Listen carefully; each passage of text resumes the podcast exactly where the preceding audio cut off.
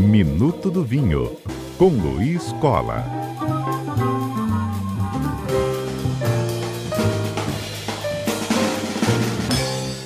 Minuto do Vinho no ar, recebendo Luiz Cola. Boa tarde, Luiz, bem-vindo. Boa tarde, Fábio. Boa tarde aos ouvintes da CBN. Iniciando nossos trabalhos de junho, né, Luiz? Porque na última semana tinha feriado, então a gente agora tem o nosso primeiro programa do mês. Isso aí. E com ele vem aquele nosso dia de tirar dúvidas. Então, mandou a dúvida ao vivo, respons respostas ao vivo. Então, você pode já adicionar o nosso número e conversar aqui com o Luiz Cola pelo nosso número que é o 99299 4297. Então participa, respostas aqui chegam na hora. A gente já tinha uma, eu vou usá-la aqui, né, porque também dúvida quando chega é respondida assim. Tem uma que chegou sobre o champanhe, Luiz, e aí é o, chama, o champanhe Blanc de Blanc ou Blanc de Noir. Qual a diferença entre eles? É, na verdade, o, o essa, essa, essas categorias aí não, não estão restritas ao champanhe. Na uhum. verdade, hum. vale para qualquer espumante. Que, acontece? Os espumantes, de um modo geral, são feitos com uvas brancas e uvas tintas. Se a gente fosse pegar o champanhe, por exemplo, o corte é, básico usa Chardonnay, que é uma uva branca, com Pinot Noir e Pinot Meunier, que são duas uvas tintas. Eles usam ainda outras, outras uvas em, em proporção muito pequena, são autorizadas na região, mas basicamente o champanhe, que seria o, o pai de todos os espumantes, né, ou a, refer, a principal referência, ele é uma mistura de uvas brancas e tintas vinificadas em branco. O que, que é vinificar em branco? Não se usa a casca. Certo? Uhum, então, certo. quando a gente vê um, eh, quando a gente encontrar um espumante com a expressão Blanc de Noir, significa que ele foi feito só com uvas tintas vinificadas em branco. Ou seja, ele vai continuar com a mesma cor tradicional dos espumantes, aquele amarelo, amarelo um palha um pouco mais escuro assim, que pode inclusive evoluir até para uma tonalidade mais âmbar no caso de versões que ficam muito tempo guardadas antes de ser lançadas. E no caso do Blanc de Blanc é o oposto, é feito só com as, as castas brancas. Isso é só uma, uma, uma distinção para o consumidor entender que naquele espumante ou se usou apenas brancas ou apenas tintas, né? Até para que as pessoas entendam, no caso do espumante rosé, muitas vezes o espumante rosé ele é feito da mesma maneira que a versão tradicional, e no caso do rosé, eles adicionam um pouco de vinho tinto. Em alguns casos, eles até têm o, o, o vinho, que, cujo vinho base fica em contato com as cascas, mas é mais comum encontrar rosés em que eles adicionam um pouquinho de vinho tinto para dar o, a cor, porque o, o, espumante, principalmente o champanhe, ele é feito, ele é feito de cortes de vinhos básicos que ficam armazenados, né? Eles preparam é, esses vinhos básicos, ficam armazenados, depois eles misturam para elaborar o, o champanhe. Por isso uhum. que é muito comum a gente encontrar o champanhe sem indicação de safra. Quando ele é milesimado, né, tem a expressão milesimé, o vintage ele vem a indicação da safra, mas normalmente ele é uma mistura de vinhos de várias safras para conseguir manter um padrão uniforme. Mas especificamente ao caso do Blanc de Noir, é isso. É um espumante feito só com uva, uvas tintas, desculpa, e o Blanc de Blanc feito apenas com uvas brancas. É, o Bruno tinha até falado aqui do milesimado, né? Então você acabou de responder ele Sim. também. Que bom. Tá aí, Bruno já participando, então, dentro da resposta aqui, pode mandar a sua também pelo 992994297. Formato de tanque para os processos de vinificação, também tinha uma pergunta nesse sentido. O formato deles influencia alguma coisa, Luiz, inclusive por ser oval ou não? Bom, na verdade, é, é, esses, tanques, esses tanques ovais que a pessoa deve estar, deve estar mencionando, devem ser os tanques de concreto. Esses tanques de cimento, de concreto, eles são nada mais, nada menos do que uma evolução da, das ânforas né, de, de argila, onde se verificava originalmente há alguns milhares de anos atrás. Eu, eu diria que, vamos dizer assim, pelo menos aí nos primórdios, porque o uso do barril de carvalho para armazenar o vinho já é uma coisa muito mais recente, tem talvez aí 300, 400 anos de uso é, geral, e depois a gente evolui para os tanques de aço inox, que já são é, soluções modernas que derivam aí do, do pós do pós Guerra Mundial.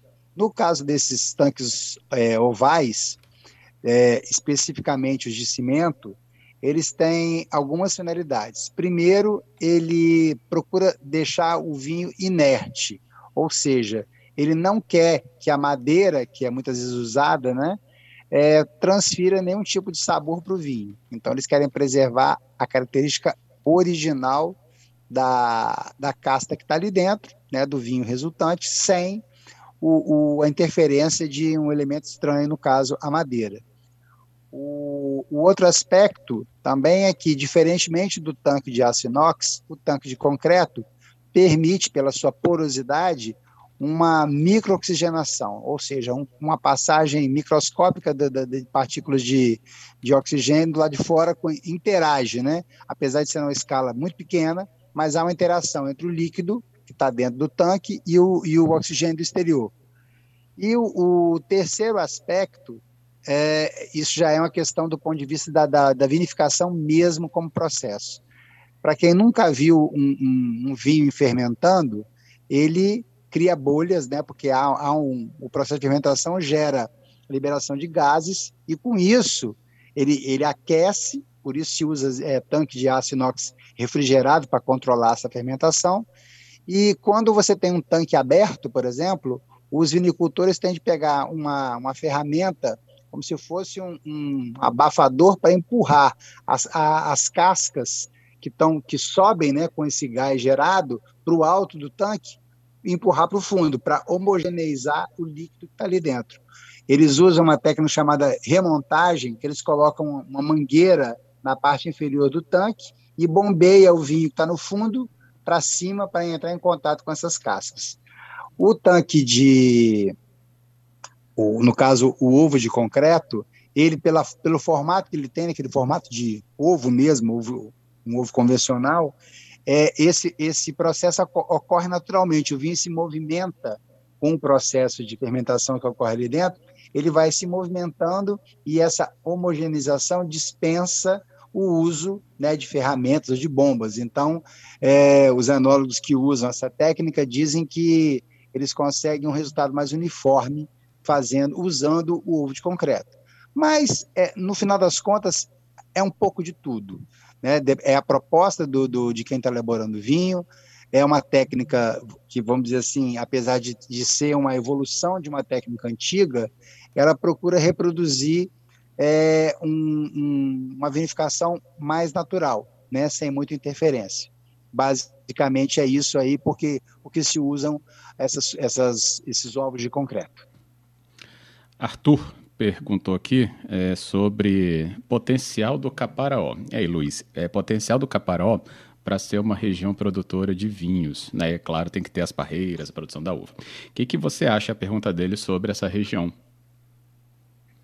Olha, é, é, se a gente fosse pensar assim, do ponto de vista climático, né, talvez até fosse possível, usando a mesma técnica que tem sido usada em alguns lugares do Brasil, inclusive aqui no Espírito Santo, da poda invertida, né? que faz com engana a videira, em vez dela produzir no verão, ela produz no inverno. Ela é podada na, no, na época que seria a, a, floração e ela inverte o ciclo. Aqui em Santa Teresa a gente tem o, lá o, o Tabocas lá que é vinificado dessa maneira. Em Minas Gerais, na região de Andradas também tem alguns vinhos feitos assim. O a vinícola Guaspari, em São Paulo, que inclusive é, transformou uma região que era originalmente café, né, para tá tendo bons, ótimos resultados fazendo vinho lá. E se a gente for imaginar que o, o a região do Caparaó é pródiga para café também, tem altitude, poderia funcionar. Mas além disso, a gente observar a questão do solo e implantar, implantar videira numa região que não tem essa tradição, vamos dizer assim, começar do zero é um, é um negócio bastante desafiador, porque você tem que aprender tudo, né?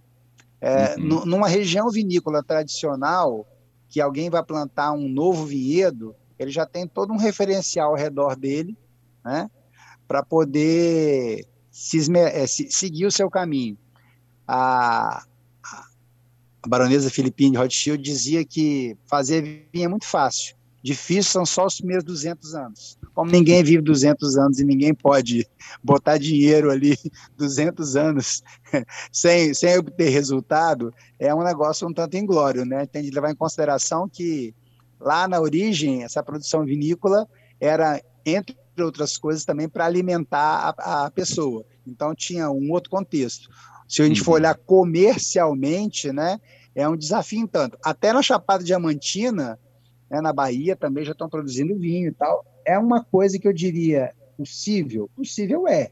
Agora, quando vai se conseguir fazer um vinho de qualidade, ou se vai se conseguir fazer um vinho de qualidade, já é um, um é muito mais pergunta, tem muito mais pergunta do que resposta. Mas, assim, em linhas gerais, seria viável, não, não, é impossível de fazer, tá bom? Legal, tá aí respondido. Sandro também está aqui mandando sua pergunta. Ele não foi muito direto, mas ele fala que tem dúvidas sobre é, os espumantes Brut e Demisec. Então, é, o que, que você pode assim, explanar, né? E o que, que caracteriza o Brut e Demisec também, Luiz? É, basicamente, nós estamos falando aí no caso de, de Brut e Demisec do, do, do, nível de açúcar residual que fica no, no, no espumante. Na verdade, você vem do nature, ou do zero dosagem, ou seja, que não tem nada, até o, o, o du, que é o, é o doce. É, eu não vou lembrar de cabeça a, a legislação brasileira, mas basicamente, grosso modo, você vai ter zero, zero, zero açúcar residual adicionado, é o zero dosagem ou nature. Se eu não me engano, de 5 gramas de açúcar até 15 gramas de açúcar, você tem o extra brut, depois de 15 a, a 30 é o brut, que é o, o mais comum, né? Depois você tem o demisec, que é o que vai de 25 a 50, e acima de 50 seria o du. O que, que acontece? Normalmente, quando você prepara o espumante, você, quando vai tirar a, as borras que foram foram congeladas, por isso que a garrafa fica viradinha, né? De cabeça hum. para baixo, para essas borras se acumularem no gargalo o bico é congelado, ela é expulsa e esse esse pequena parte do líquido que é perdida no processo, eles completam o que, que eles chamam de licor de expedição, né? É que basicamente é como se fosse um, um, um licor de vinho concentrado com a dose de açúcar que vai equilibrar a bebida. Quando você não usa nada, é o zero dosagem ou tipo nature. O mais comum, que é esse brut, usar uma quantidade pequena, mas que vai dar um, um refinamento, vamos dizer assim, ao espumante, vai deixar ele palatável para a maioria das pessoas.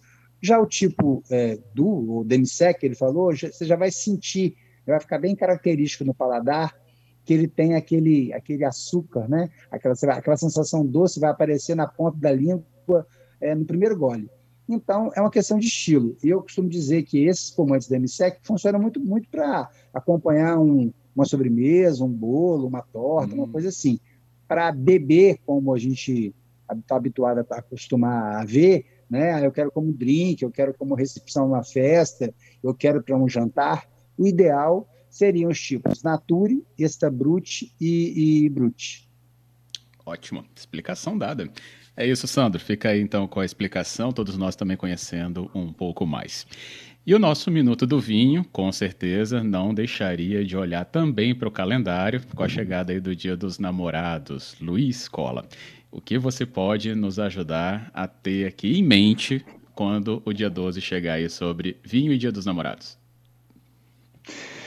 Pois é, olha, eu, eu, eu acho que nós já abordamos essa questão em, em programas em anos anteriores, mas eu costumo dizer o seguinte: é, para um dia dos namorados, o, o, o vinho é, é, um coadjuvante né, que tem que ser bem, bem discreto participar nessa história. Normalmente a pessoa procura um lugar para almoçar ou jantar, um lugar bacana, quer, quer, vamos dizer assim, dedicar o máximo de atenção à, à sua companhia.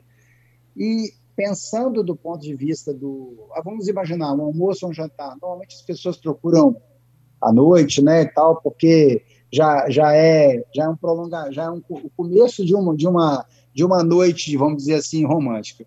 Uhum. Então, é, vinho não deve ser um vinho muito alcoólico, é, muito tânico ou encorpado. Por quê? É, são vinhos que normalmente vão, vão cansar o, o, o, palato, vão cansar a boca. O vinho muito alcoólico pode, vamos dizer assim, diminuir a disposição da pessoa ao longo da noite, né? Pode, pode dar sono, pode ficar cansativo. É, às vezes, a, a, especialmente as mulheres, às vezes não estão muito habituadas a beber um vinho desse tipo, podem acabar também não, não, não tendo um, um, um, bom resultado com ele. Então, costumo dizer que, como a gente falou agora há pouco aqui, um espumante do tipo Brut, a pessoa vai tomando devagarzinho, lá acompanhando o, o, jantar, pode ser em casa, pode ser no restaurante. As pessoas já estão começando a sair um pouco de casa agora, né? Mas, enfim, eu ainda diria que o ideal seria mesmo procurar um, um lugar mais sossegado, porque quem sai de casa vai encontrar aglomeração. Então, abre um bom espumante. Se a pessoa puder, eu costumo dizer, o espumante nacional do tipo Brut aí, pelo método tradicional, né, aquele que eu já falei, aquele que é, que é feito na garrafa, funciona muito bem. Se a pessoa quiser quiser e puder gastar um pouco mais, pode procurar um, um champanhe aí dentro do das suas condições, que também vai obter um ótimo resultado. Para quem gosta de branco, é aquela mesma coisa que nós falamos do ovo de concreto. Os brancos com menos madeira vão deixar o vinho mais leve, também mais agradável ao paladar. Não vai ser um vinho pesado, muito untoso. Eu costumo dizer que tem de ser uma bebida é, o mais discreta e equilibrada possível. Né? Então, um branco aí pode ser um Chablis, às vezes algum tem madeira, mas funciona muito bem, baseado no Chardonnay.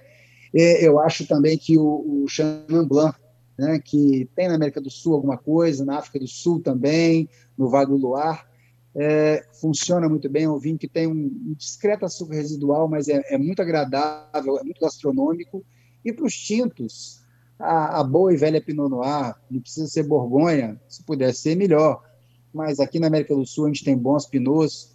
Eu diria que até aqui no, no, no Brasil, talvez seja melhor do que o, na, da Argentina e do Chile, por exemplo. Porque esses vinhos é, desses países costumam ter um teor alcoólico bem elevado. E aqui no Brasil, que tem uma conformação bem diferente, né, em termos de, de, de clima, não são vinhos de clima desértico, você já consegue vinhos mais interessantes, mais leves, mais, mais, mais, frescos. As pessoas podem procurar aí. Dificilmente vai ter tempo de procurar online, vai ter de olhar, olhar no comércio local, mas eventualmente hum. até se encontre alguma coisa de, de vinho brasileiro, mesmo no supermercado. Olha, de cabeça aqui eu vou te dizer que procura o Pinot Noir de Pinto Bandeira, na mesma região onde faz os melhores espumantes do Brasil. Ah, eu acho que a Aurora tem aí no mercado, é fácil de encontrar, seria uma boa referência, não é um vinho caro, funcionaria muito bem. E também, quem quiser provar, o, os vinhos à base da uva Gamay, né? é típica da região do, do Beaujolais, que funciona muito bem. Só toma cuidado para não, não, não comprar o do tipo Nouveau, que é um vinho feito para festas de alto volume, logo que, que, que, tem o início da safra na, na França. Esse vinho é, só é adequado para consumir em até seis meses do seu lançamento. Aí é um vinhozinho muito simples que eu não recomendo, mas se achar um, um bom Beaujolais Village ou um dos crus do Beaujolais, são vários, Morgon, Chiruble, Moulin é, tem um, inclusive, chamado Santo, Santo Amour, né, funcionaria, funcionaria muito bem para a ocasião. Enfim, procura, se você não tiver dúvida, no local não tiver nada disso que eu estou falando, procure o vendedor, procure, se tiver um sommelier, onde você for comprar.